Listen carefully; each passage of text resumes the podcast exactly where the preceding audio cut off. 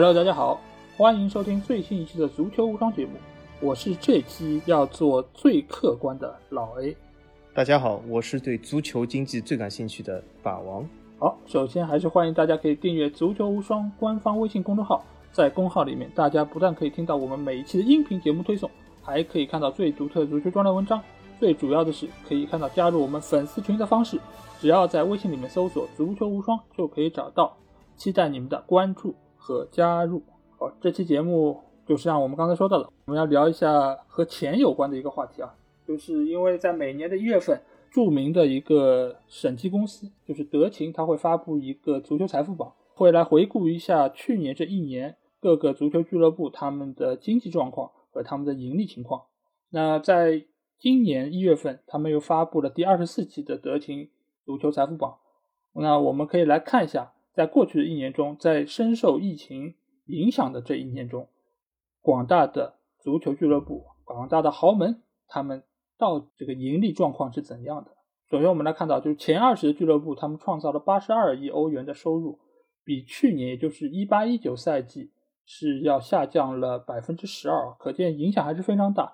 因为这部分收入主要是来源于三个部分，第一部分是比赛日收入，比赛日收入他们是下降了二点五七亿，下降百分之十七。然后另外一部分是就转播收入，转播收入影响更大，下降百分之二十三。第三部分就是商业收入，商业收入相对来说影响会比较小，他们是上升了百分之三啊。就是在这么一个情况下，他们还能够在商业上有更好的一个表现，那其实也是非常不容易。呃，我这里插一句啊，就是听众朋友如果听到这里，如果有点云里雾里，你或许会问我们，那什么是所谓的比赛日收入，或者是转播收入，或者商业收入？我这里稍微简单的就是解释一下，然后老 A 可以就是详细更深入的给大家分析一下。首先，这个比赛日收入可见就是和球队比赛是有关的，比如说你那天去参加比赛，参加比赛，呃，在足球场里面或者足球场周围的这个饮食店，或者足球场周围的俱乐部的商品店，这些就是当天就是。球迷在里面所消费的那一部分，还包括呢门票，可想而知，这个部分肯定是受到很大影响。因为为什么呢？上个赛季我们知道有至少三分之一，少的三分之一，多则一半受到这影响，所以比赛的收入呢肯定是受影响非常大的之一。那么另外一个收入呢，就是转播收入。转播收入呢？其实理论上来讲啊，应该是不受影响的，因为无论这个球场里有没有球迷，其实理论上这个电视总是会播出的，对吗？但可惜的是，这只是理论上。呃，我们都知道去年发生什么，对吗？呃，世界各地其实都有很多老赖公司。呃，去年这个苏宁和英超的这个事，大家也是耳熟能详。其实英超这个比赛每一轮都踢了，对吗？理论上。呃，我可以说转播收入应该是照旧的，所有的要求降价其实都是不合理的啊。但是呢，很遗憾就是啊，事实上是有些公司就最终没有付钱，最后导致了一些纠葛，所以导致的转播收入呢啊也有所啊下降。那么另外一个就是所谓的商业收入，商业收入呢就是包括比如说呃，你如果是曼联粉丝，你去曼联的商店里面买东西。或者是呢，有些赞助商给你这个钱，把这个商标放在你胸前，放在你袖口，或者放在俱乐部大巴、训练场，或者是像狼队一样，对吗？很多。呃，非常安全的东西，在他主场里面一直列出来，对吗？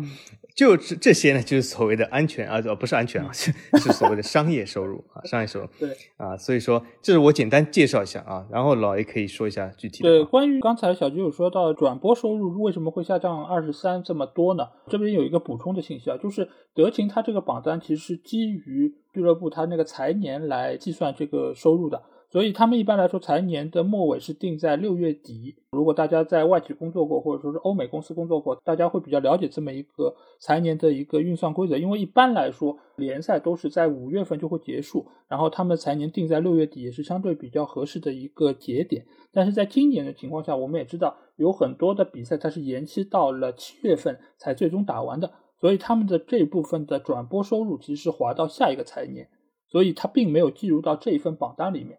也使得他们的转播的收入有比较大的一个下降。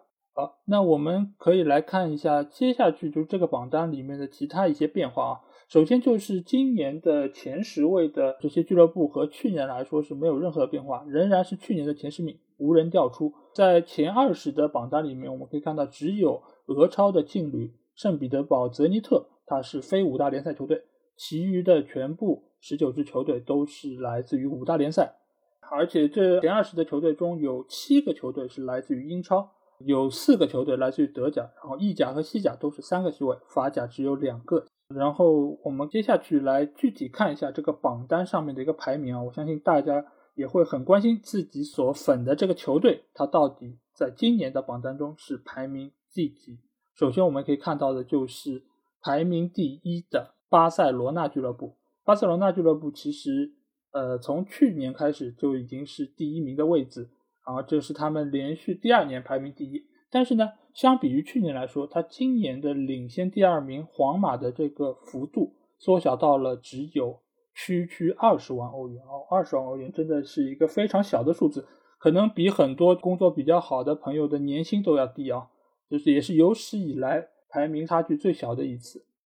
而且这次它是从去年的八点四亿下降了一点二亿欧元啊，是整个榜单里面下降第二大的俱乐部。那到底谁是第一大俱乐部？待会儿也会谈到。而且我们可以看到，它主要的一个下降的原因，比较大的一个影响因素就是它的比赛的收入和转播收入。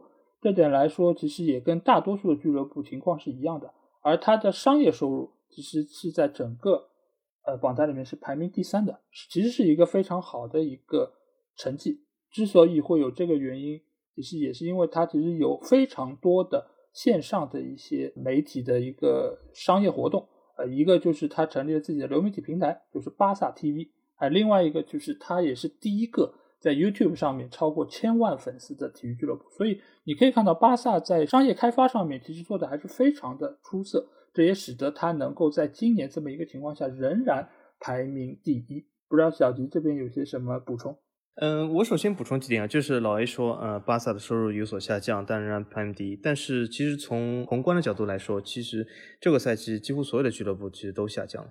我们可以看到啊，呃，有些俱乐部它的排名甚至上升，但是它的总收入其实是低于上个赛季或者再上个赛季。但这都是非常正常，因为为什么在疫情期间？谁下降的少，那就谁就是赢家，而不是说谁赚的更多了。因为在如今这个当口，所以说比的其实是谁比谁更不烂啊。嗯，那么其实大部分俱乐部都下降不少，但是呢，在下降的基础上啊，排名有的时候会发生不降反增的现象，在今年的榜单中也是非常常见的。对，这边我还想说一下，就是这个榜单它其实算的是你这个俱乐部的收入。它并没有算你这个俱乐部的支出以及其他一些成本的一些情况，所以你不管你的俱乐部里面是有梅西还是 C 罗还是哪些大牌球员，他的工资啊这部分支出它并不会在这里面体现，它体现的也并不是他的一个净收入，它只是说你这个俱乐部的一个吸金能力啊，是毛利。对，所以巴萨在这个方面，它还是整个欧洲足坛乃至世界足坛最赚钱的俱乐部。啊，那我们来到了榜单第二名，我们可以看到，就是他的永远的死敌皇马。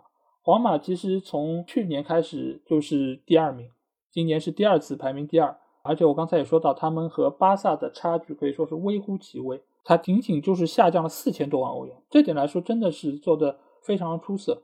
而且他的比赛日收入还有转播收入，这点来说也是。仅次于巴萨，因为可以看到，就这两个球队，他们在参加欧冠的这个情况都是相对比较稳定的，也使得他们在这方面的收入得到了相当程度的保证。但是，皇马之所以会今年缩小和巴萨的差距，最主要的一个原因就是它的商业收入，它的商业收入是整个榜单里面排名第一的。这点来说是得益于几个方面，一个最主要的原因是它和阿迪达斯的合作延长到了二零二八年，这一部分就使它增加了两千八百万的收入。而且它也有效增加了它的商品销售。另外一方面来说，就是我们也可以看到，就是伯纳乌球场现在在重建，它在未来几年的收入也可以提供一个很有效的一个保证。所以这就是皇马的一个情况。呃，皇马的情况其实大家都知道，就是皇马和巴萨，呃，这两个俱乐部他们的吸金能力是绝对没有问题的。但是好像在最近的坊间的留言或者啊，就是球迷间的呃争论里面，好像我们可以看出啊，巴萨好像现在遇到的财政状况是非常的窘迫，但皇马还稍微好一点。这其中就是刚才老 A 说的，就是我们这个榜单他说的只是毛利，就是说这个俱乐部在这一个赛季中赚了多少钱，他究竟开销多少。成本多少？这不是今天的话题。但是我们知道啊，巴萨他现在遇到了非常大的窘迫，就是他呃开销非常大，所以说它导致了非常大的负债或者非常大的在资产表上的负支出。那么也就是说，皇马的状况比较好一点。刚才老 A 也提到，皇马已经比巴萨领先了一个身位去改造这个球场，所以说那总体来说呢，如果算上支出这一项，皇马的整体经济效应呢会好不少。但是呢，我们今天纯说的收入这个状况，所以说皇马还是要弱于巴萨的啊。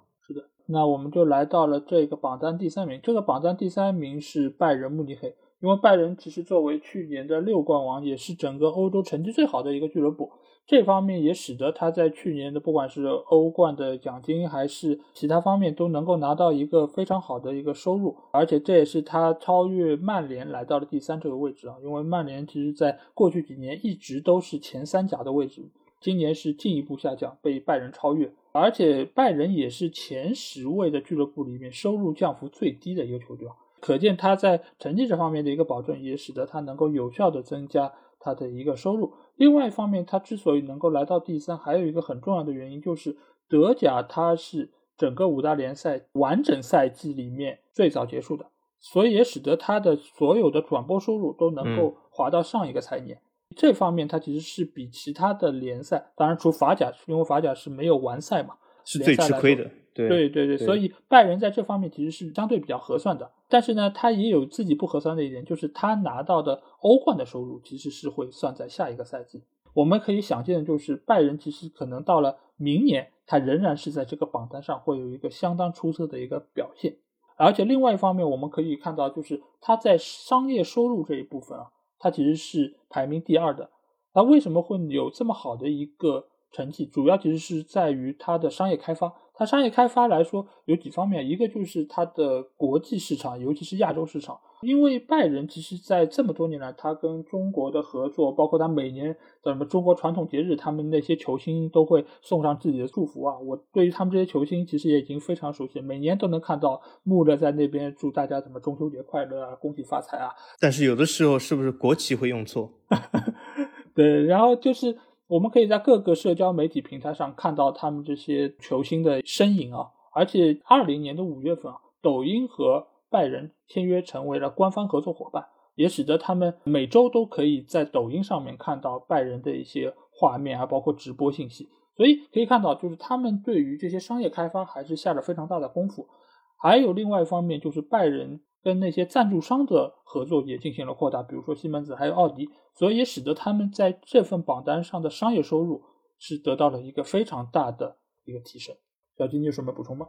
我是觉得是很多房间都在说曼联三德子是商业奇才，怎么怎么样，说他好像管理俱乐部不行，但是拉赞助那绝对是一把手。这我其实有点不同意啊，为什么？因为我觉得拜仁是典型的，真的是经营有道。呃，是经营上的典范。拜仁的商业经营，其实我觉得是强于三德子，因为为什么？他这盘棋其实要比曼联更难下，他的起点其实也比曼联低，但是他现在经营的非常不错，而且非常的稳定，而且在疫情之下，就是老 A 一直说的，就是这个海水退去，看谁没穿泳裤啊？这拜仁这条泳裤真的是从头穿到脚，非常的安全，真的是这个俱乐部经营有道，我觉得是很多俱乐部应该学习的楷模。对的，而且就是他有。好的一个商业的开发，也促使了他在成绩上面能够有一个更好的体现。这样的话，就是一个良性的循环，相辅相成。因为我们可以看到，在之前拜仁在这个榜单上的成绩一直都是不是那么理想，或者说配不上他们所谓黄萨人这么一个三甲的位置啊。但是今年他们来到了第三，而且明年如果能够呃有一个更大的提升的话，我觉得他们甚至有可能来到前两位。好，那我们来看一下第四名。第四名就是在过去几年不断不断在下滑的曼联啊，因为曼联我们知道，他们其实从两年前从第一的位置掉到了第三的位置之后，那今年又更下一步，来到了第四名。因为在过去很长一段时间，曼联其实都是这个榜单的冠军啊，但是随着他们的成绩不稳定，欧冠资格有一年没一年，所以使得他们最终其实是受到了波及。因为其是刚才小徐有提到，有很多人说三德子是。商业奇才，或者说曼联的成绩一直都很垮，但是仍然不耽误他们赚钱啊！你看耽误不耽误呢？其实还是耽误的啊。呃，对，因为他以前一直都是第一，你现在已经掉到第四，所以成绩还是相当对球队有影响力的。你即便你再是商业奇才，你也很难挽救这么一个状态。那我们来看一下曼联今年这么一个情况啊，他们其实是整个榜单里面收入下降最大的一个俱乐部。他们收入锐减百分之十九啊，就主要还是在于他们的那个转播收入还有比赛日收入这部分来说，转播收入甚至只是排名第十。这个其实有几个方面原因，一个就是英超这个转播它其实有牵涉到各种赔款啊，或者说是折价等等，就一些因素，使得英超其实本身在转播收入这方面是吃了一点亏。而且还有就是我刚才有提到，有一部分的转播是延期到下一个财年，也使得他们在这方面是有一些劣势。另外一方面就是像呃老特拉福德这种呃容纳人数比较大的一些球场，它的比赛日收入其实也是影响很大。所以这部分是使得加剧了曼联在啊收入方面的一个损失。另外一方面，当然也是由于去年他们并没有欧冠可以打，从小组赛打的就是欧联的比赛，这个收入必然是会有一个很大的一个幅度的下降。但是他们在商业收入方面其实做的还是比较不错的，就是整个榜单里面第四位。因为曼联它尽管在线下商店是因为疫情不能开，但是它线上销售其实是在今年还是有一个比较大的提升。而且他们和雪佛兰的赞助，大家也知道，就是延长到了二一年底。这其实也给三德子寻找新的赞助商是提供了一些时间，让他能够啊有更多的精力找一个合适的赞助商来签一个长约。因为就像我刚才说，那个皇马它今年的商业收入有一个提升，就是因为他们签了新的阿迪的那个赞助。那如果说啊，明年三德子可以签到一个，或者说他不会在原来雪佛兰的基础上有一个很大的跳水，那我觉得他们是有希望在明年的商业收入上面有极大的一个跳升的。因为毕竟来说，这个对于现在这个当口球队的影响还是非常的大。再加上如果今年曼联的成绩能够保证自己还能够留在欧冠区，那他们明年在转播收入这一块应该也还是会有一个比较大的提升。所以。归根结底，一句话，还是成绩保证了到底能赚多少钱。钱是不会撒谎的，赞助商的钱也不是风刮来的。而且这其实是一个运气问题啊，就是因为当你几年前签这个商业赞助合同的时候，没人会知道在二零二零年会有一波疫情过来。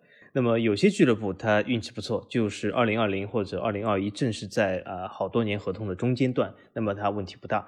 因为等经济恢复的时候还有溢价的空间，嗯，但是有些俱乐部，如果你运气不好的话，但是这是纯运气，因为没人能够预料到，至是至少在四五年前，或者甚至在一个月前都没有人预料到会有一场这么大的风波。所以说曼联呢，就是他这个胸前的广告，那么运气不好是正好在这个疫情的当口，它到期了。那么他要重新谈判，这其实对三德子来说是一个非常大的挑战。那么很多球迷朋友说啊，三德子是一个商业奇才，那么他到底奇不奇啊？这就是一个非常好的验证了。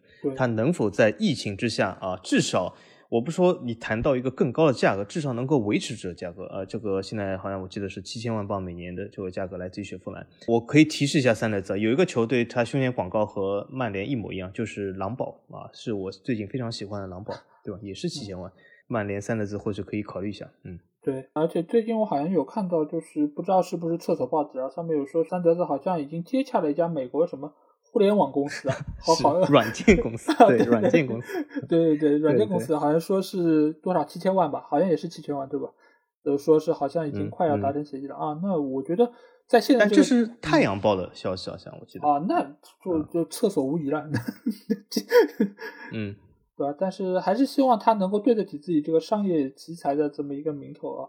因为如果在现在这个情况下还能谈一份七千万的合同下来，应该还是可以。当然，索尔斯克需要在这方面给三德子一点底气啊，就是今年继续能够拿到欧冠的资格，或者说是在某些比赛中能够走得更远，拿一些奖杯回来。那我觉得应该会给整个俱乐部有一个极大的提升。但是其实瘦死的骆驼比马大吧，就是曼联尽管现在。下降到第四名，但它仍然是英超收入最高的俱乐部。那我们其实可以来看看下一个，就是另外一个英超的一个红色的球队，就是利物浦。利物浦我们也知道，去年他时隔三十年拿到了英超的冠军，这部分其实也是给他的收入有一个非常大的一个增长。而且他因为欧冠，他其实也是进入到了淘汰赛阶段，所以这部分他其实收入都还是可以。所以我们可以看到，是他的转播收入其实是整个榜单的第二位。而且就是他不但是拿到了英超，而且他还有世俱杯，还有欧洲超级杯，这部分其实也是给他大概多拿了有两千七百万左右的一个商业收入。这其实也是跟我刚才一个论点非常的一致啊，就是成绩才是你提升商业表现的一个最好的一个参照。就你只有成绩好了，你的这方面的收入不只是你的转播收入，而且你的商业收入、你的商业价值才会有一个极大的提升。而且他们今年的这个新的耐克的合同，也使得他们在明年的一个收入上会有一个极好的表现。我觉得利物浦这个俱乐部吧，嗯，刚才老 A 说的成绩和这个收入挂钩，成绩和收入的确是挂钩。但是我可以给大家一个提示啊，就是成绩和收入挂钩，它并不是说就是成绩越好我就收入越高。其实这个挂钩是主要在于哪里呢？就是成绩好促使你可以多打比赛，多打比赛结果就是你有更多的商业收入、更多的转播收入、更多的比赛的收入。因为我们刚才说了，这三部分收入其实都是和比赛的多寡是有关的。如果一个俱乐部常年都在打比赛，各种各样的比赛，所以他的收入一定是会相对来说会高的。也就是利物浦，也就是他的成绩啊，代表了，就像刚才老爷说，他参加超级杯，参加各种各样的杯。如果是说欧冠冲到了更后面，那多打了几轮比赛，那肯定是有效的。从另外一个角度来说，这个收入呢，还是要和俱乐部的总体的基础来说是有关的。但这个基础，我就是指出一下啊，很多人。看到这里，或者利物浦粉丝会说啊，这是因为底蕴啊，这绝对不是因为底蕴啊，所以底蕴粉啊，大家还是不要高兴太早。嗯，那为什么这不是因为底蕴呢？主要是我说的这个基础，就是你这个俱乐部规模的大小，你这个粉丝，我我指的是真粉丝啊，并不是说懂球帝上挂个对标那种粉丝啊，就是我指的是真粉丝的这个多寡，决定了你这个。啊，俱乐部的其实一个收入的非常基础，因为大家呃听到这里啊，我们刚才说了前五的俱乐部，我们会发现这前五的俱乐部基本都是前三个国家，对吗？西班牙、德国、英格兰最大的几个俱乐部，没错吧？对，这里面没有任何俱乐部说不是这个国家最大的。呃，这里或许有些呃英超粉丝会跳出来说啊，怎么可能？我是曼城、切尔西粉丝，呃，利物浦怎么会比我们大的啊？可惜的是啊，其实我告诉大家。英国最大两个俱乐部就是曼联、利物浦啊，无可争议。无论你无论你现在支持的俱乐部成绩有多好或者多坏，但是最大俱乐部就是曼联和利物浦，因为这个大和你近期的成绩的好坏其实是关系并不是很大，这是一个长期的积累啊，这就是我要补充的啊。是的，好，那过了前五位之后，我们可以来看一下下面这个榜单。那这个下面榜单因为俱乐部实在太多，所以我们会选取一些有代表性、我们觉得比较重要的一些俱乐部来说。那要不这次小吉先来挑一个你感兴趣的俱乐部。好好好，呃，那么作为法王来说，我肯定说一下法国俱乐部。呃，这个榜单前二十里面，如果我没有记错的话，是有两个法国俱乐部，一个是巴黎圣日耳曼，一个是里昂。那么我来说一下这两个俱乐部。嗯，首先巴黎圣日耳曼和里昂，从宏观角度来说，两个法国俱乐部的收入肯定是下降。为什么？因为法甲只踢了三分之二。刚才我说，如果你这个比赛是顺利打完的，那么理论上来讲，转播收入应该是不受限制的，或者是不受问题的。啊，但是事实上来说，的确是很多联赛都遇到了各种各样问题。但是法甲它是没有踢完的，那么这在商业合同上，那就是啊没有回旋的余地了。那既然没有踢这个比赛，那自然没有转播了啊，这是显而易见的。所以说，法甲俱乐部从宏观角度来说肯定是下降的。但是我们看一下啊这两个俱乐部来说，巴黎圣日耳曼一向是一个呃前十的俱乐部，甚至是前五的俱乐部。其实之前几个赛季表现都不错，上个赛季他也是在前五位，其实是呃上个赛季表现是比利物浦应该是要更好的。但这个赛季呢，就是跌到了第七位，而且他的收入下降会比较多一点。呃，但是我们看一下里昂俱乐部啊，同样是在法甲，它的下降的百分比来说，或者是总金额来说呢？要比巴黎圣日耳曼好一点，这其实就是体现了一件什么事呢？这真的是一个商业鬼才啊！就是说，这个里昂的下降呢，就是说，他作为一个更小的俱乐部，而且里昂又是一个新建好球场俱乐部，它开销很大，但是新建好球场只用了一个赛季，后来这个赛季就没有人进去了，对吗？由于疫情或者是三分之一比赛就没有踢，它理论上来讲应该是比巴黎圣日耳曼其实受到伤害更大，但总体来说里昂表现还不错。那就是其实里昂的主席他真的是一个商业鬼才，最近而且里昂在很多俱乐部在谈降薪的时候，里昂就是说他采用了一个新的模式，就是说我不是说我要给你降薪，我是用一部分薪水用俱乐部股票来补足你，这其实既给球员带来了动力，因为你踢得越好，股价越上升，其实你这一部分就等于是。在加薪了，对吧？也就在疫情之间逆势而涨，加薪了。如果你踢得够好，所以最近德佩他踢得非常好，德佩 真的是他就是成了场上的拼命三郎。而且很多人老爷你知道现在在问，呃，现在爵士双骄有一个叫哈兰德，有一个叫姆巴佩，对吗？但有的人讲，世界上能不能够有一个人既具备哈兰德又具备姆巴佩呢？还真的有，他就叫德佩，对吧？一个是哈兰德，一个是姆巴佩，加起来正好是德佩。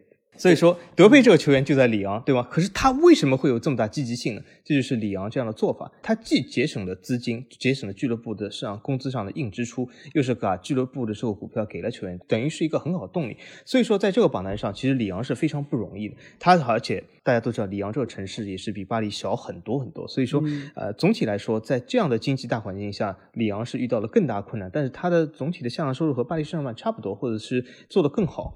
所以说这个地方要表扬一下里昂。但是呢，里昂的问题在哪里？巴黎圣日耳曼毕竟是一盘很大的棋，而且它的基础在哪？大家可以看到，它的无论是它的粉丝像或者它的商业收入，也就是说，巴黎圣日耳曼的主席无论是谁，他的基本收入是保住的。但是里昂的问题出在哪里？如果一个俱乐部太依赖一个人的话，那么长久来说必定是问题。因为为什么？这个人他迟早有一天要退休，他迟早有一天要离开，这就是个问题。所以说我还是希望里昂能够把整个一步棋这样做出来啊，能够做出一个非常好的良性循环。这其实有点像呃皇马，皇马大家都知道就是佛罗伦蒂诺对吗？他是也是一个商业经营的鬼才，对吧？但是呢，皇马我觉得也是太依赖于他了。因为大家其实有的时候球迷会非常自豪说，巴塞罗那啊，大家都听梅西的；尤文图斯听 C 罗的。我们皇马只有一个人说了算，就是佛罗伦蒂诺。从一个角度来说，这是一件好事啊，因为他是一个强有力人物，他是一个商业上的奇才。但从另外角度来说，这是令人担忧的，因为最好还是每个俱乐部要减少对任何人的依赖，包括场上球员和场下的经营人员啊。这就是我对两个法甲俱乐部的点评啊。对，而且我要说一点，就是法甲是去年唯一没有完成的一个联赛，所以也使得他们在转播方面的收入其实是有一个极大的减少。哦，如果说没有完成的话，我们严谨点，老 A，法甲和他的小兄弟，就是一直号称小法甲的比甲也没有完成。啊，对，我就说五大联赛吧，毕竟是法甲小兄弟啊，对对对，嗯。但是这两个球队，他去年在欧冠的表现都非常的好，都闯入了四强，所以也使得他们在这方面其实有一定的弥补。但是我们可以想见的是，里昂因为今年也没有打进欧冠，所以在明年的榜单上估计成绩会比较的难一些啊。尽管他们有一个商业鬼才在那边哦，当时我看到这条消息的时候，我确实也觉得这个主席是非常的厉害啊，因为呃，他真正的做到了就是。呃，每个球员都是 CEO，都是老板。你打得好，你就能够有更多的收入，你自己可以给自己涨工资啊，就是又能够解决了俱乐部的运营困境，然后又可以提升球员的一个积极性。这真的是一个一箭双雕的一个做法。所以这是一个好的运营者该有的一个样子，不像有的俱乐部就是一味在那边减薪，对吧？减了你的，减我的，减了我的还要买飞机。这一点来说，我觉得在下一阶段可能会是不少俱乐部要效仿的一个对象，就是。给你点股份，暂时大家一起度过这个难关。你不能老让球员跟着你一起，对吧？就是共患难，你也得在这个时候拿出一些诚意来。对，但是有些联赛里的这种家族性经营的俱乐部，它没有股份制啊，所以它就会比较困难。比如说买飞机的那种啊，就是说这也是说明啊，就是前几年在经济大潮好的时候，你一定要未雨绸缪，不然真的就是大风吹来的时候，你就没有准备好啊，这就是问题了。那我这边要聊的第一个俱乐部是热刺啊，因为热刺其实上个赛季是热刺搬入新球场的第一个完整赛季啊，但是它没有完成嘛，因为它其实到后半阶段这个新球场就没有办法有观众入场，这也使得它的一个球队收入有一个比较大的一个减少，要减少百分之十五，这点是非常大。另外一部分其实是来自于它的一个转播收入，呃，一个是因为它在之前那个赛季。他是打到了欧冠决赛，这部分他的转播收入是非常高的。而今年的话，他早早出局，也使得他这部分会有比较大的一个损失。但是他在商业收入方面，其实还是做得非常不错。一个就是因为之前我们也看到他跟亚马逊的那个拍摄纪录片，对吧？也使得他在这方面是有了一个上涨。然后比赛日收入其实他也有上涨，是因为他中间有承办了几场 NFL 的比赛。这部分其实我觉得也是列为这么一个商业鬼才能做得出来的事情，而且他好像也卖掉了球场的冠名权，这也使得热刺在商业方面是有一些的进账。呃，这个我觉得就是作为一个俱乐部，在现在这个当口，你是知道你的转播收入或者比赛日收入会有一个断崖式下降的情况下，你如何在商业这盘棋上能够下出一些新意，我觉得就很厉害。我在这方面来说，我觉得热刺是比其他的一些俱乐部有更好的一个表现。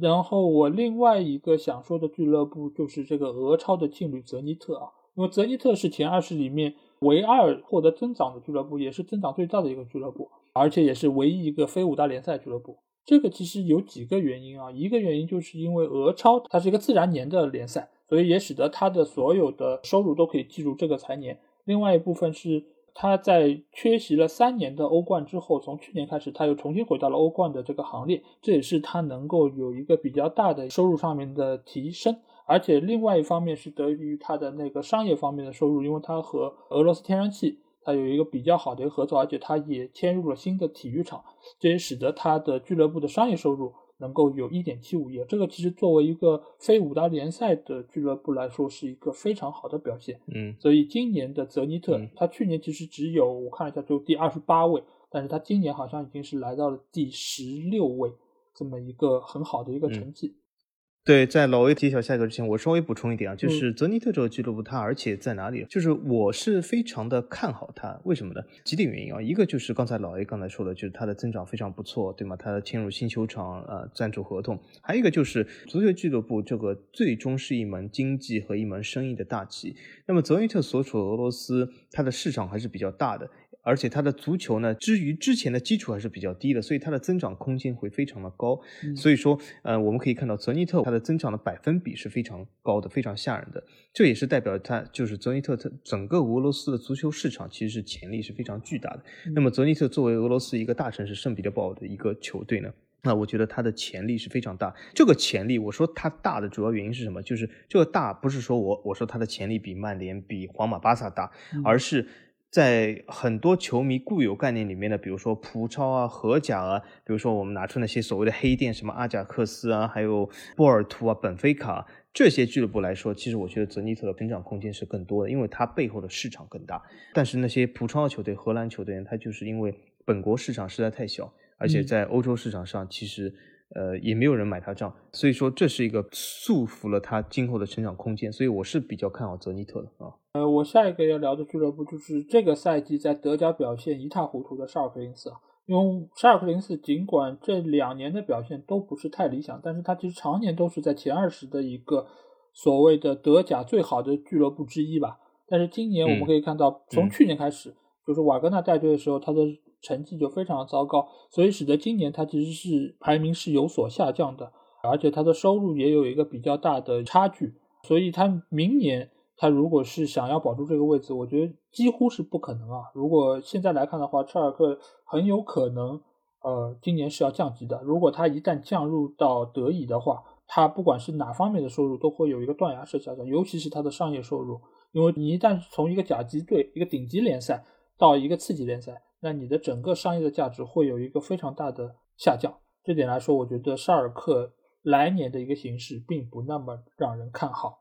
这里我补充一点，就是来年或许影响还稍微小一点，因为他无论是成绩怎么坏，但他至少还是在德甲。但是再来一年，就是如果他降级的话，那么会有一个直接的体现。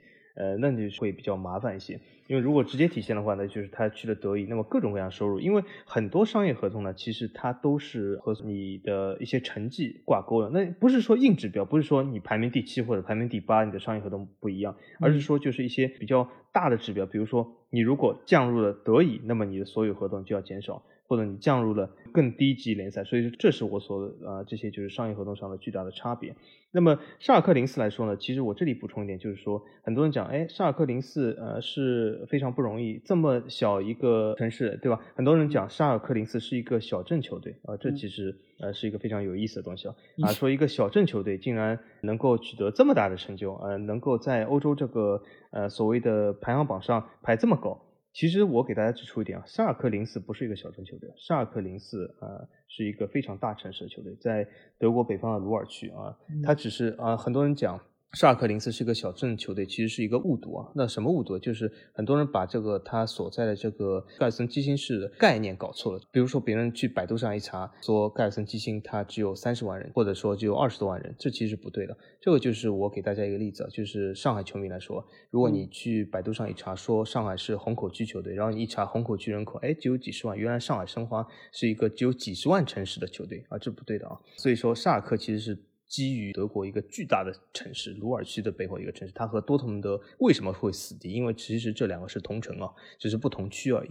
所以说，沙克林斯它能够常年在前面，也是因为它是在德国其实一个人口非常密集的区域。总体来说，它如果是成绩有保证的话，其实商业前景是非常靠谱的。比如说它的邻居啊，多特蒙德就是表现非常好啊。可惜呢是，就是沙尔克林斯它没有在成绩上做到一个保证，而且沙克林斯它胸前的广告赞助啊，其实比很多多大的俱乐部，就你想象中大俱乐部还要多，比如说比国米还要多。它这个也是俄罗斯天然气赞助，和泽尼特应该是啊在赞助上是个兄弟球队。其实我觉得沙尔克林斯的呃经营者呃倒是也是一个商业上的不错的人才。我不说他奇才还是鬼才，但是至至少是个不错人才。可惜就是在竞技上啊，他需要更多的一些提高啊。是的。而且，因为之前其实，在群里小吉又说到这一点，就是如果沙尔克今年降级的话，其实对于德甲来说是一个更大的损失。因为你作为一个在排行榜上前二十的一个球队降入到乙级，你相当于就是直接把这个球队给抽掉了。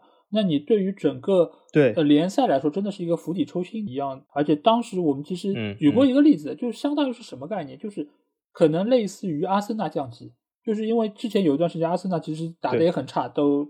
到了可能倒数几名的一个位置，那如果阿森纳降级，你可以想见嘛？对于整个英超其实也是同样的一个大的创伤。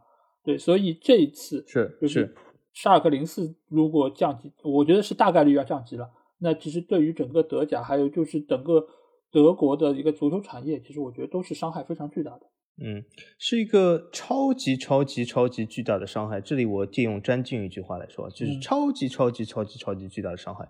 大家不了解的话，就是我之前说的，不不但是沙尔克零四是一个背靠大城市球队啊，另外一个就是沙尔克零四其实是德甲规模上或者是体量上排名第二或者第三。那为什么说第二第三？因为它和多特蒙德之间呃有一些起伏，因为这些数据都是有起伏，对吧？不能说常年它，也就是说它是在第二第三里面有起伏的一个球队。所以说，就用老 A 例子来说，我我如果用个更贴切的，就是英超里面的利物浦或者阿森纳降级了，这个对英超整个品牌。整个收入，整个一波大旗是有一个巨大的、不可磨灭的，而且是甚至是不可逆的影响啊！这是一个非常严重的影响。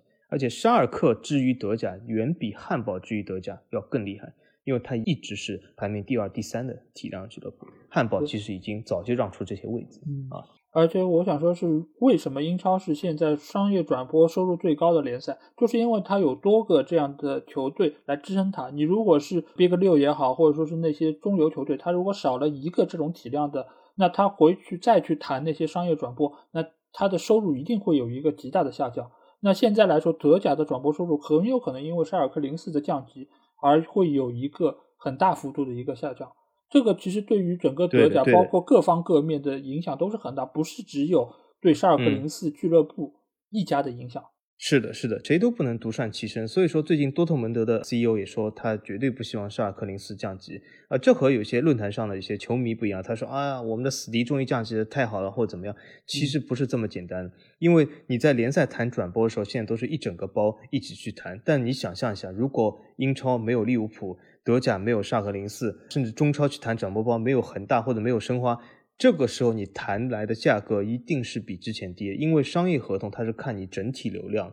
那么你有个流量大亨没有了，那么你是个巨大的麻烦。这也代表了其他德甲十七支球队，因为此有可能你的赛季收入要减少一两千万、两三千万，甚至更多。对，所以其实我们刚才在谈到整个这个榜单的时候，其实有说到，就是所有的前二十球队里面，英超的俱乐部是最多的，它达到了七个。第二的是德甲，但如果沙尔克零四这一次就是跌出去的话，它可能也就是和西甲和意甲一样，都只有三个席位了。这个其实就使得他们。在整个竞争力方面，甚至有可能会被其他球队如果再增补一个名额进来的话，他可能会反而下降到第三名的这个位置。那我们现在可以来看一看，就是第二十一到三十位啊，这其实里面也有非常多的一些老面孔。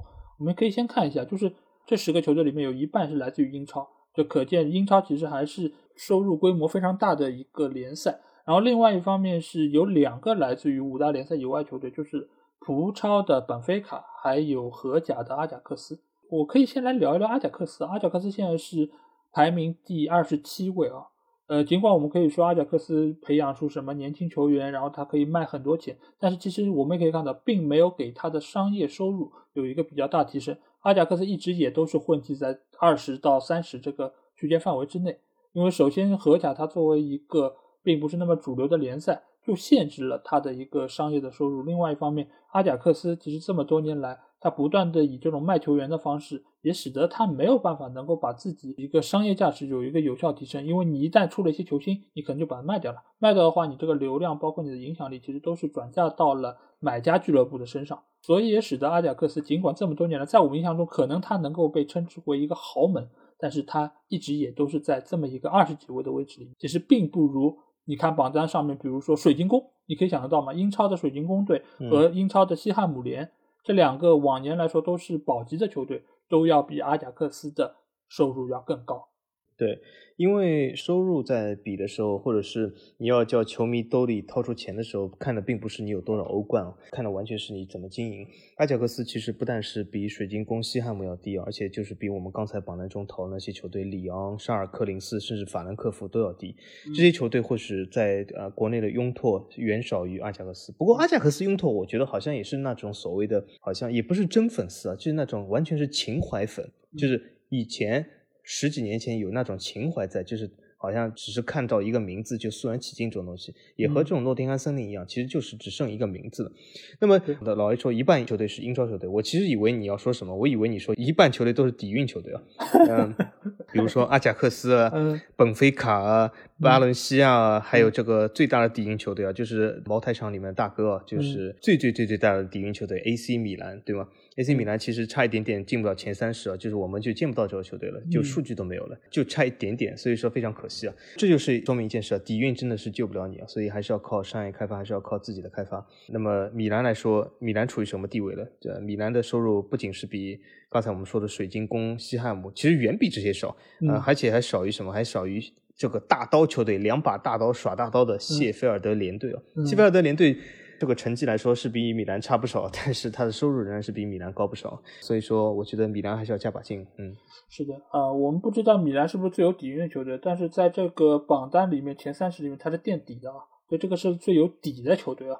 但是米兰我们可以看到，就是为什么 会是这样的一个收入水平呢？是源于他们之前的那一个赛季，他是被禁止参加欧战，这个其实对他们的收入是一个比较大的影响。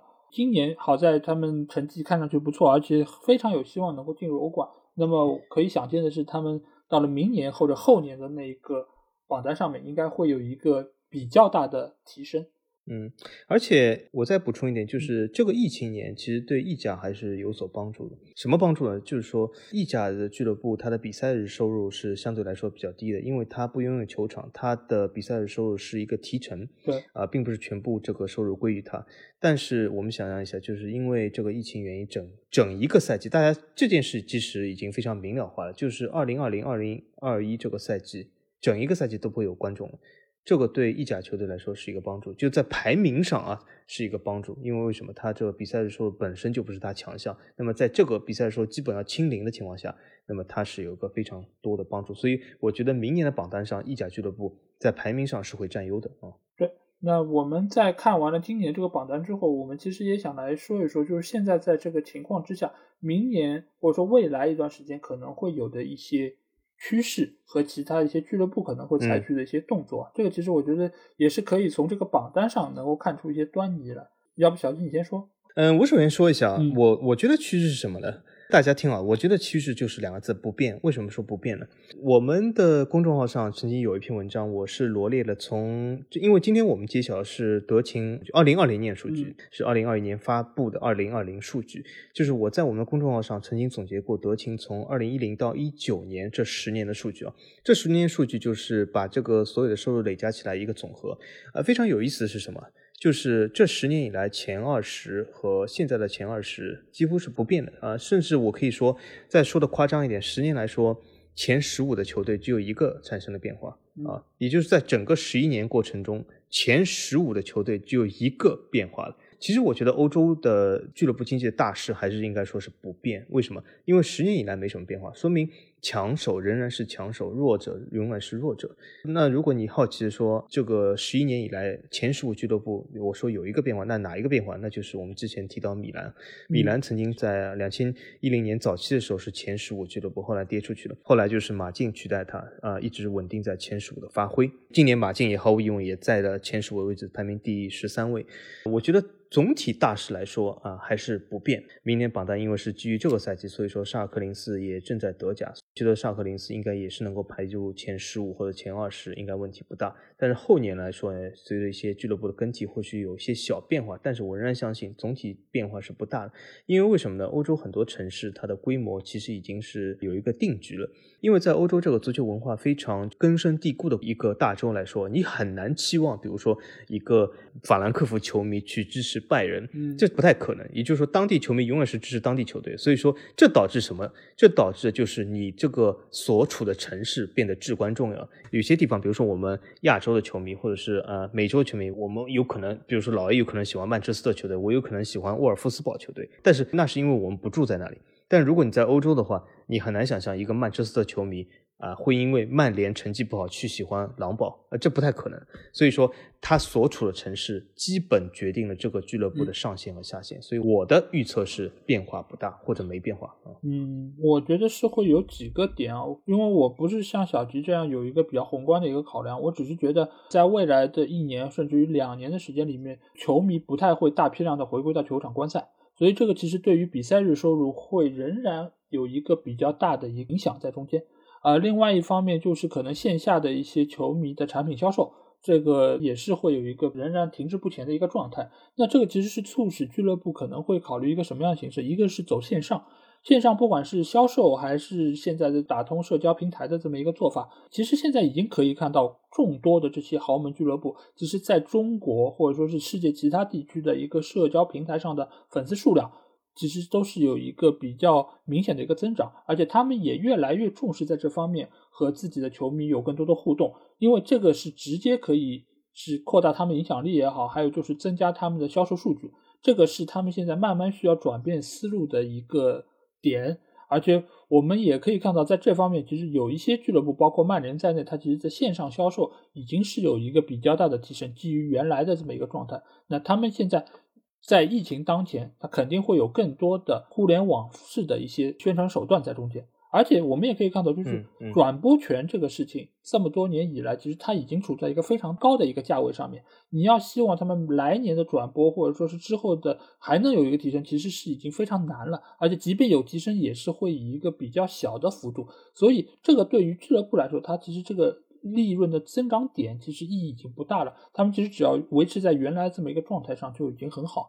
所以他们需要在想一些新的对策，或者说新的一些。赞助形式来从其他方面赚取更多的收入，这个点其实我刚才在谈到热刺俱乐部的时候就已经有过相应的一些看法，所以这部分对于俱乐部来说，它需要创新它自己的商业模式，这个才是他们在未来几年里面是不是能够有更好收入的一个有效途径吧。嗯，刚才老 A 提到一个非常好的点啊，就是新平台、新渠道，呃，这个点非常好。这其实提醒我一件非常重要的事啊，就是为什么呢？就是我们传统的渠道来说啊，大家都知道啊，我们打开电视去看电视，或者是去球场，或者是比如说你去这种 PPTV 啊，或者是从海外来说，对吧？这些电视台的网上平台，你去签购这些啊比赛的包，对吧？那么你去看比赛，这是传统的模式。但是就像老 A 说的，现在打开一个新模式，就是你要在新平台、新渠道上建立你的。这个运营，比如说刚才我们就提到，就是在油管上，对吧？YouTube 上，这个其实是一个非常大的窗口。这个上面的粉丝数量直接决定你这个平台收入，因为这是根据粉丝和点击量来派发这个啊利润的，对吗？那么我现在看到有很多很多的俱乐部都在油管上开设了自己的官方频道啊，我甚至还看了不少。但是我可以告诉大家，大家有兴趣可以去看一下，不是那种假的，就是球迷自荐了，是这种官方渠道，也是非常容易辨认的。但是你会发现，这些官方频道里面的质量真的是有非常大的高高低不齐。我指什么是高低不齐啊？不是说。啊，他制作的东西什么清晰度不行啊，或者是录音不行，这些都是专业的。但是我举个非常明显例子，有些俱乐部它的油管频道，你打开以后，你看五分钟，你就再也不会订阅了。为什么？它永远是一个定时，比赛前采访放一下，赛后采访放一下，啊，结束了，没有了，就是永远就是一轮一轮一轮一轮。这样的东西，每次你都这样看采访，比如说我是举些俱乐部啊，有有不少俱乐部是这样运营的，比如说呃拉齐奥啊，比如说斯图加特。可是这样的运营直观体现，它就是粉丝数量非常少，它做的不好。但有些俱乐部它做的非常的新颖，比如说多特蒙德，甚至意甲亚特兰大，它做的非常好，就是它有很多球员的互动，你去和球员吃饭、球员采访，甚至平时一起做锻炼，它的互动性非常强，也就是可看性就非常强。这些俱乐部其实在这里是有一个非常大的前途的。它就是呃把这些渠道真正的去经营，而不是就是那种定式啊，每次赛前赛后采访放上去结束这种那种非常公式化的东西啊。对，其实我们也看到现在很多球队其实越来越重视这部分。呃，刚才我也说到，就是巴萨他们其实也成立自己的巴萨 TV，包括之前也有曼联的 MUTV 等等。这个其实是他们在巩固现有球迷的基础上，让他们可以有一个更好的渠道来观看自己所粉球队的一些内容。然后另外一部分，就像小吉说的，在油管上或者说 ins 等等其他的一些公共平台上面，这个其实是为了争取一些所谓中立球迷。他们其实可能并没有那么强的一个归属感或者忠诚度。那在这个时候，你哪个频道他做的内容更生动，或者说能够让他们觉得看起来更有趣，那可能他们就会慢慢慢慢开始粉上这个球队。这个其实是对于争夺中立球迷的这个一个战争，其实我觉得已经在线上慢慢的展开了。因为毕竟你要争取到一个有效的球迷，其实现在成本是变得越来越高。这也是在未来一个阶段里面。俱乐部要做的一个新课题。好，那我们在聊完这个榜单之后，其实我们可以来看一看，因为这个话题其实我也想聊很久了，就是关于豪门怎么算是豪门？因为其实有很多球迷或者说在懂球帝上或者其他哪里都会说啊，自己的球队是个豪门，但是其实没有任何人说出来豪门是一个什么样的标准，怎样算是豪门？那我们在这边其实借由这个德勤的榜单，我们可以看看，就是是不是那些在。财富榜上靠前那些球队就能称得上是豪门呢，小金你觉得？我觉得是这样的，豪门首先来说，其实我们在上一期法甲刻板印象里面也有略微提到。嗯，我觉得豪门不是一个单因素的一个计算或者考量的呃一个标准，豪门应该是一个双向的，就是说它一个是近期的成绩，还有一个就是它必须要在这个德勤榜单上至少前二十啊，这才能称为豪门。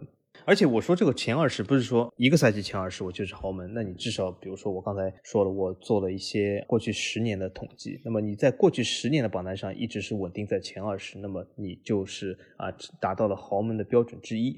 那么标准之二就是你一定要有一个。过硬的成绩，过硬成绩并不是指就是说一定要得到冠军，因为为什么？很遗憾是五大联赛每个联赛冠军都只有一个，也就是说你只有五个球队能够成为冠军。那如果这样来说的话，是不是只有五个豪门？那肯定不止，对吗？所以说我说过硬成绩就是至少你能够一直是在保持在欧战区。那么从我这两个标准来看呢，我们要剔除一些哪些球队，它就是其实不是一个豪门。举个例子来说，比如说我们呃长期稳定在前十五位啊，甚至不止前二十，前十五位的沙尔克零四。它肯定是不能称之为豪门，为什么呢？它虽然的啊，过去十年以来它的收入都在前十位，它只是能够勾到了一个标准，但是另一个标准就是它长期的成绩稳定它是做不到了，所以说这个萨克零四肯定是剔除了。那么我们讲呃前十五俱乐部里面，其实成绩呃相对来说比较差，就是他。那么有些俱乐部呢，他就是成绩或者看上去还行，但是在收入上是非常不稳定，要剔除。那是什么？比如说 AC 米兰就典型的不是一个豪门俱乐部，阿贾克斯这种本菲卡、波尔图。图之类，那更不是豪门了，因为他们在吸金能力上，就像我们上期说的，豪门你首先得豪，你都不豪了，你怎么能说称为豪门呢？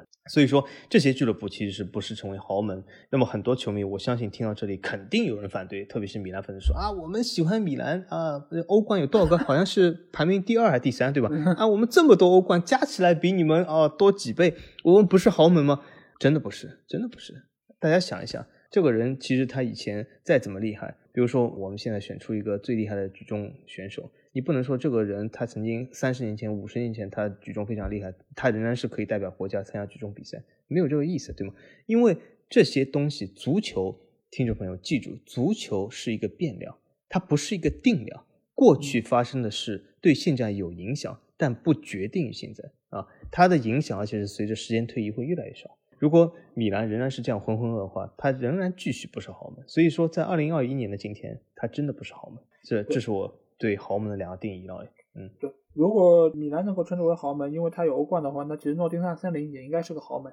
但是其实他们现在最多能被称为的是老牌劲旅。就是他们现在来说，因为在豪这件事情上，老牌劲旅，劲旅好像也算不上，嗯啊，就是以前老牌成绩也算成绩。目前来说，他们可能在收入方面确实没有办法能够说是很有说服力。我其实在这边我自己有一个标准啊，就是在这个财富榜上能够进前十五，而且就是能够拿过两次以上的欧冠。其实我觉得这个就是他们首先能够赚钱，有足够的资金储备。你这标准是特地为曼联定的吗？啊？为什么？这样曼联就豪门是吧？啊，没有，曼联有些球队他两次欧冠好像蛮苛刻的啊，三次啊，我觉得两次欧冠蛮苛刻的啊。没有，其实我这个标准不是给曼联定，我这个标准是给尤文定的。啊，是吗？啊，对，所以如果符合我这两个标准的话，其实呃，应该目前来说有六个球队啊，就是皇马、巴萨、曼联、拜仁、利物浦和尤文。这个其实六个球队在我看来是豪门。那为什么要两次以上呢？因为否则的话，切尔西也是豪门了。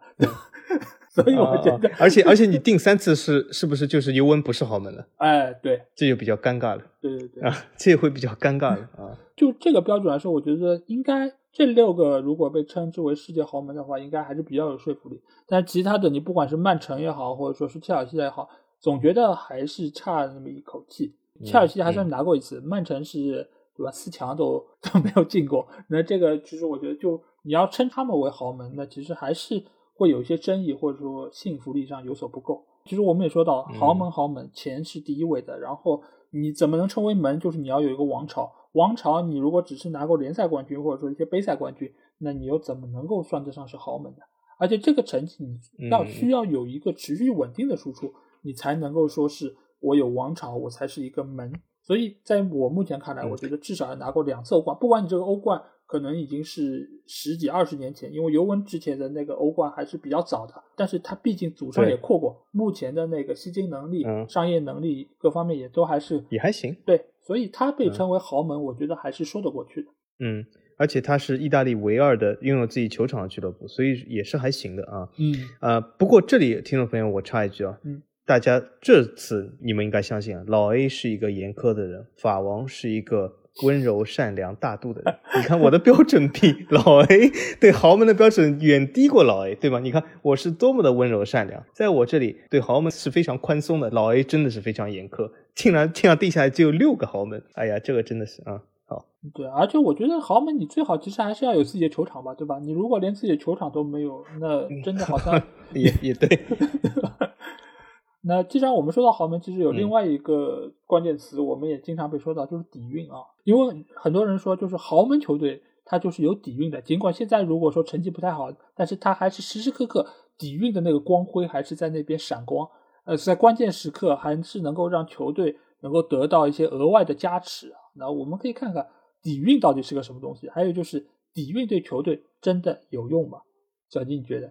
首先，我觉得底蕴是什么这个问题真难回答。但是如果我快速回答的话，我觉得底蕴是球迷间争吵的一个工具啊，这叫底蕴。嗯，因为为什么？因为实际来说，其实根本没有不存在一个什么东西叫底蕴啊。因为为什么？足球我刚刚才说是一个变量，足球里面踢的这个十一个球员，其实和二十年前、三十年前是没有任何传承的。比如说，你说有些公司，比如说有些什么工匠精神啊，什么有一些传承啊，什么几十年以来啊，怎么怎么样啊，这叫底蕴。呃，这是因为这些所谓的手艺也好，或者是什么制作工艺也好，它是可以传承。可是足球这个东西啊，每次十一个人踢球，换句话来说，呃，就算你认为底蕴最强的球队，比如说呃那些老 A 刚才说的豪门，现在踢球的十一个人和二十年前几乎是没有任何联系啊，也不是亲戚啊。所以说底蕴在足球里面其实。我可以告诉大家，广大球迷来说，底蕴是不存在的。那么，既然它不存在，他们它对球队有什么作用？那当然是零作用，因为这个东西本身就不存在。第三个问题，如果说豪门是不是都有底蕴？首先，这个底蕴既可以说每个人都拥有底蕴，也可以说没有人拥有底蕴。所以说，我觉得豪门和底蕴是分开的。呃，那么底蕴呢？我觉得唯一的用处就是球迷间的争吵。有的球迷是把底蕴等同于欧冠的次数，有的球迷呢是把底蕴等同于联赛冠军的次数。这有的时候就是就看你到底是支持对象，到底是尤文图斯这种联赛冠军非常多、欧冠非常少，还是比如说呃 AC 米兰这种欧冠非常多、联赛相对比较少的这些球队。这基本是沦为了一个争吵的工具。呃，总体来说也没有一个非常大的标准。但是呢，我觉得如果你真的要定几个标准来说呢，我这底蕴呢，可以是在豪门的基础上更严苛一点，定出一些，比如说，比如说你说要有底蕴，那么你必须豪的时间再长一点。刚才老 A 其实也点到一点啊，就是如果你是豪门的话，的确也必须要有一个球场。因为大家可以说很多富人啊、富二代平时生活非常低调，你可以说他平时啊什么都不穿，什么都不买，呃，甚至啊你可以说平时都住在酒店里。但是我相信大家，你应该没有认识过任何的富豪或者富二代，他是没有房产的。所以说，这个底蕴也好，豪门也好，其中有一点就是你得有房产，你得有球场。所以说，这直接排除了曼城这样的俱乐部。如果说底蕴来说呢，我觉得应该把老 A 这个豪门的标准再拉多一点。就刚才老 A 说啊，两个欧冠加上你是榜单中的前十五位，或者你再拉长一点，比如说你这个俱乐部至少要成立多少年，能够有二十次以上联赛冠军。但这些都是完全我的自说自话。嗯，很多听众也说这是我自己认为，对啊，这完全是我自己认为。因为底蕴这个东西本来你如果查一下，呃，维基也好，百度也好，有一个定义的吗？没有。对吧？你说这是底蕴就底蕴，你说那不是底蕴就不是底蕴。嗯，呃，所以说这是我的看法啊。底蕴是什么？是不存在的一样东西，是球迷间争吵的工具啊。我觉得说的很好，就是你觉得什么是什么？对啊，我们本来就是个主观的节目嘛。那当然是我们觉得是什么就是什么。那我这里要主观的来说一句啊，底蕴在我看来就是俱乐部里面的企业文化。我们很多公司其实都很喜欢说企业文化，对吧？就是什么狼性啊，或者说什么。对吧？其他的一些工匠精神，你刚才说到或匠人精神，企业文化是个什么东西？企业文化就是资本家拿来奴役员工的这么一套说辞。在我看来，其实它有意义吧？有意义的，就是什么能够让你所谓有一些代入感，或者说把俱乐部当成是自己的一个家啊这种方面。那其实你说对于球队它有什么作用吗？我觉得在竞技层面上其实没什么作用。但是你如果是拿到去。资本那儿，或者说是能够拿到一些赞助或者其他的方面讲故事来说，其实这个可能多多少少有点作用。就比如说你这个球队在过去的多少年拿了哪些奖杯，那你可以对赞助商说啊，我们是成绩很有保证，然后有多少权重基础，然后多少粉丝，那这个其实是有一些作用的。其实你如果把它所有这些数据能够把它结合在一起，用一个字来形容，那可能就是底蕴。简而言之，就是一个俱乐部的综合打分。那这个其实是多少有点作用，但是你说我有底蕴，所以我在最后时刻可以扳平比分，或最后时刻可以逆转比分，这个是有实际作用的吗？那其实并没有，因为球员早就不是一批人，而且俱乐部的你这些所谓的文化的传承，你又是通过谁来传承的呢？这点来说，可能在球场外的作用会更大，而球场内你作为一个什么呃逆转逆转王啊这种来说，我觉得这也只是球迷的一厢情愿。在另外一方面，我想说的是，豪门是不是都有底蕴啊？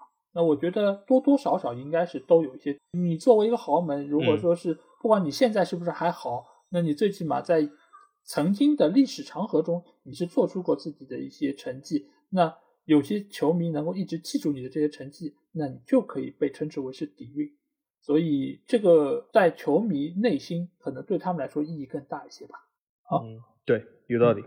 那我们来到了这个礼拜的观众留言环节，这周不知道小吉要给我们带来哪一条观众留言呢？好，这周我带来是我们一个非常热心听众，也是我们群友啊，我非常喜欢他的评论，他叫 Duplicator，他是这样说的，他在我们上一期这个法甲刻板印象下面说，他说啊，其实因为内马尔也引发了一些法甲的刻板印象。他说是可能是因为内马尔去了巴黎以后呢，伤病比较多，然后呢就让球迷引出啊，这是因为法甲比较脏，裁判判罚尺度太大，不保护球员，所以这些言论呢还在上涨趋势啊，这就是一个法甲刻板印象。呃，首先对对对，这的确是一个法甲刻板印象，但是我把这个现象说开了一点是什么？这也是现在在球迷的社区中非常多见的一个典型现象，就是什么？就是人迷和队迷之争啊，这个其实是个非常有意思的东西啊，就是我借由你。这个评论来引发这个非常有意思的话题啊，就什么？就是很多球队它里面都有一部分人迷和一部分队迷。那么理论上来讲，人迷和队迷它应该是目标是相同的。为什么？因为他都是希望这个球队赢球，这个球员表现好。因为队迷也希望所有球员表现好，人迷也希望自己的球员表现好。那么他表现好的一个输出的一个典型现象就是赢球。那么从这个理论上来说，人迷对迷其实是啊一致的。但是，但是大家看好啊。但是很多球队里面，巴萨、尤文、巴黎，这里面人迷和队迷其实很多时候是有冲突的。这里面巴萨是最不明显的，那为什么呢？因为梅西是从小就在巴萨长大的，所以梅西的人迷往往也是巴萨队迷，这个重合度是非常的高的。对，但是这个现象在巴黎、在尤文，尤其是尤文，非常非常的明显。呃，为什么我要这样说呢？就是这次尤文被淘汰出局啊，大家如果去看一下尤文的这种圈子或者怎么样，里面绝对不是在大家一起哀叹，哎呀，尤文怎么被淘汰出局了？哎呀，我们来年怎么办？我们怎样提高？我们怎么总结经验教训？这是一个正常，比如说你去曼联的论坛，你去曼联的圈子都会这样说。但是去尤文那里，你会发现一个非常有趣现象，里面的所有人都在对骂。那为什么要对骂？就是说，C 罗人民说：“哎，你看尤文就是配不上我们罗总。”啊，这个这个这么差，这个教练这么差，钱也没有，我们罗总要走，呃，看不上你们，你这种球队配不上，没资格，呃，让我们罗总在那里耗费时光。那么队迷又说了，哎，你看你这个什么 C 罗有什么用啊？来了占了这么多薪资空间，你看你看啊，就踢得这么差，而且呢还任意球漏了人，对吧对吧？怎么怎么样？所以 大家都在吵，这就是其实这个内马尔是一模一样的。内马尔的人迷经常说巴黎啊不能再法甲，巴黎应该跳出法甲去其他甲。那么。这里 C 罗人民也是说啊，罗总应该离开尤文，离开意甲，离开这个地方。如果罗总离开，谁还看意甲？嗯，这为什么会引起争吵呢？因为队迷往往是喜欢这个球队、这个联赛，人迷是喜欢这个球员。那么你在贬低这个球队、这个联赛的时候，肯定会引起队迷的反弹。所以说这是非常容易引起争吵，也是形成了一些印象啊。所以我觉得怎么说呢？呃，大家其实更想一下对方的处境会比较好啊。这是我点评这个。对，其实我对于这种言论我不是很能理解啊。就是你在骂尤文的时候，但是 C 罗现在也是尤文的一员啊。如果你骂现在的尤文，嗯，难道不就是贬低自己的罗总吗？这其实就跟有些人说啊，你这个球员就是球队的搅屎棍啊。那你是搅屎棍，那剩下球员是什么呢？但他们的意思是什么呢？嗯，就是说尤文赢球是罗总厉害牛逼，嗯，尤文输球是其他球员菜，是这样的一个结论。嗯，我我知道，但但是其实。球队也不是只靠你一个人踢球的。如果前面你 C 罗能够进十个八个的，你后面球员不给你守住，你不也是没用吗？就这个球队其实本来他们也没搞清楚，足球是一个集体项目，对吧？而不是光靠一个球员就可以把比赛赢下来的。嗯，所以有些言论真的还蛮好笑的。这个礼拜我要读的是一个叫 Tony 高的朋友啊，他其实说的一点是，随着时间推进，大巴黎寡头垄断局面会逐渐改变。只要青训到位，各支队伍的竞争力都会逐步提高，对法甲未来是蛮看好的。这个论点我其实觉得他大方向说的是没错，但是我想补充的一点是，就像我们上次说的，只有大巴黎它的投入开始之后，才会有其他的球队慢慢跟进。你整个联赛只有有越来越多的球队得到资助，或者说是他们想要把这个。球队搞得更好，那你的整个联赛的价值才会有所提升，在这个基础上，才会有越来越多的球队的基础竞争力得到有效提升。这样的情况下，才能够对大巴黎的垄断局面有所改善。这个其实是一个非常长期的过程，但目前来说，我似乎还很难看到其他那些球队在这个方面对大巴黎能有所挑战。因为目前来看，大多数的法甲俱乐部，我们上次也说到，他们都是。啊，卖方俱乐部，你如果没有办法从这个层面上改变你的俱乐部属性，你是很难能够挑战到大巴黎这样一个又有资金，然后又有球星的这么一个俱乐部。长此以往，你如果只是靠青训到位这一件事情，我觉得还是非常难的。因为你青训到位的话，你能做到就是做一个卖方俱乐部，然后你不断的在输出自己球员，你赚到了钱，但你这个钱，你又有没有办法？提升自己球队的竞争力呢？其实目前来看是很难的，而且你如果没有办法有效提高法甲的竞争力，其实对于整个俱乐部也很难做大做强。这个我觉得是需要各个俱乐部都做出努力，才能够有效提升整个联赛的竞争力。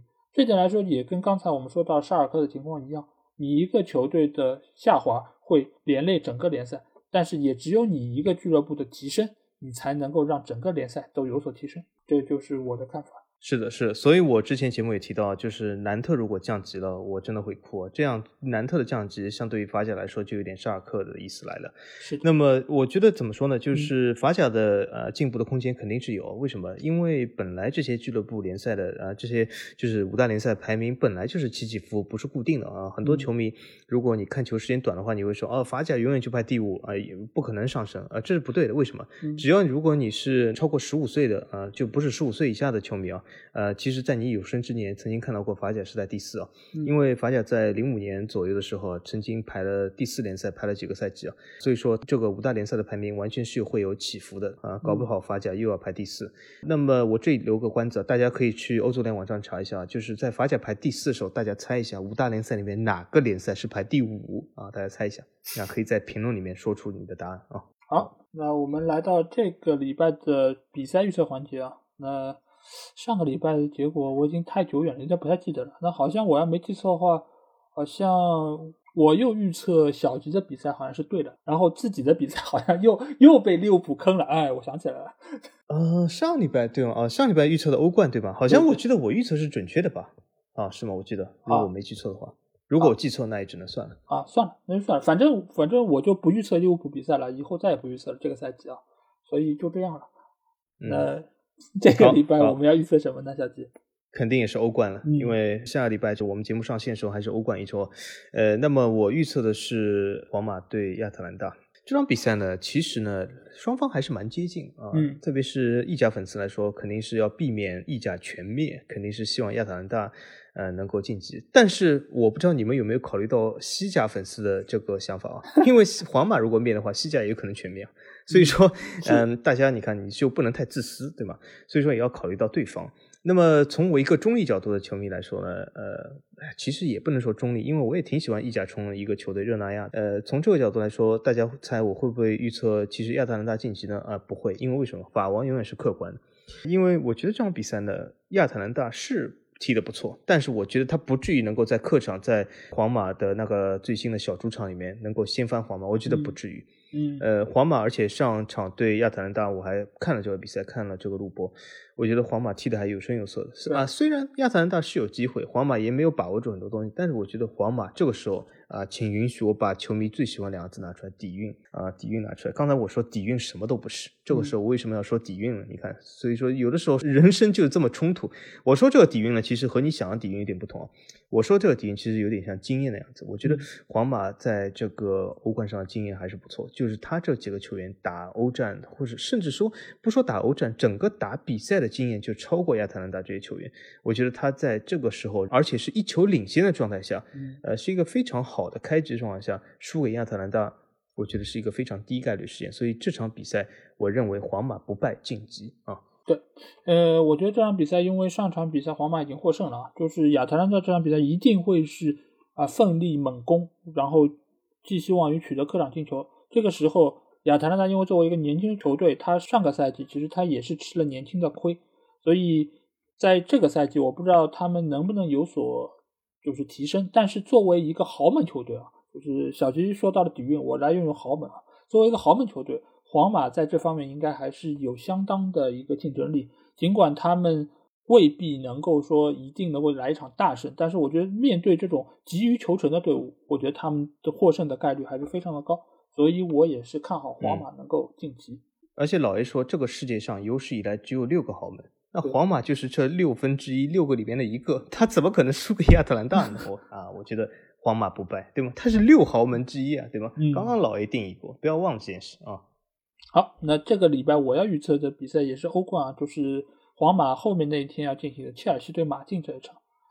两个都不是豪门，都不是豪门，但是他们也都在前十五的位置，所以我觉得有必要来预测一下、这两个球队目前来说近况。切尔西其实还是不错的，因为他们呃自从图赫尔上任以来，比赛成绩非常好，到现在还没有输过，而且他们的防守也做得非常好。那他们遇到了目前好像近况不是太理想的马竞，尤其上一场比赛他们也是获得了胜利，所以这次我们要来看看到底谁能获胜呢？来猜一猜。呃，我觉得应该是马竞吧。啊，嗯，为什么不是呢？你至少让我惊讶了，你让我惊讶，我以为你说切尔西的啊。嗯，不会，我觉得马竞我觉得马竞还是有相当竞争力的。而且上一场比赛他们其实踢的都不怎么好，但是切尔西运气相对嗯好一点吧。这两个球队其实算在欧洲的赛场上的经验都还是很丰富。但马竞相对来说，我觉得他们整体的这么个综合实力，我感觉还是要更好一点。而且在这么一个当口，他们也是破釜沉舟的一个状态。我觉得西蒙尼应该是可以找出一点啊克敌制胜的方法，而且图赫尔目前来说，嗯，我不清楚他可能会把重心放在哪一个上面。他们不像利物浦可能会把更多的重心放在欧冠上面。对于切尔西来说，他其实现在放在哪个上面，其实都是对他们来说很关键，因为在联赛上面，他们现在也并不是处在一个稳进前四的状态。所以我觉得在这么一个当口，我觉得马竞可能会有可乘之机。这场比赛我看好马竞不败。嗯，我本来也想预测这场比赛，但是我觉得这两个球队实在太接近了啊，也就是说被打脸的机会非常的高，所以我就是逃避了啊。这个我向广大听众朋友承认，我就是逃避了困难的比赛，真的是这两个队比赛就是谁赢谁负都是在伯仲之间，而且都是有可能的。所以说我心里面呢是。更喜欢一点马竞，但是呢，我又觉得，呃，好像切尔西最近也也不是那么不稳，而且马竞呢，好像攻击力也有限，所以说我真的不清楚。那这次我只能看看老 A 能不能预测准。嗯，对，因为什么？就很多听众也在评论里面就看我们打脸嘛。既然他们提出这样要求，我觉得需要满足一下他们，对吧？那就打脸就打脸了，又有什么关系？要的不就是这么一种有时候对，有时候错的一个状态？呃，老是都对了，那对我们为什么要来做这个节目？助长不正之风，对吧？我们就对，而且这助长不正之风啊，对啊，对啊，那我们就去做财经节目了嘛？我们为什么要来做这个节目呢？对，是是是，对，嗯，所以不管打不打脸，我们都要做出我们的预测，错就错，是吧？没什么好那个的。但是我也希望那个说我们要打脸的朋友啊，我们对了，你也得说一句我们牛逼，好不好？你要做到客观、理智、公正啊，不能说我们就错了你来喷我们，然后对了你就不声不响，对吧？我觉得这个不太好。嗯，对，有道理。对，然后今天的节目基本上就是这样哦，还是希望大家可以关注我们在微信上的公号“足球无双”，你只要搜索就可以找到我们，并加入我们的粉丝群，期待你们的关注和加入。好，那这个礼拜节目就到这里，下周同一时间大家再见哦，拜拜。好，再见，再见。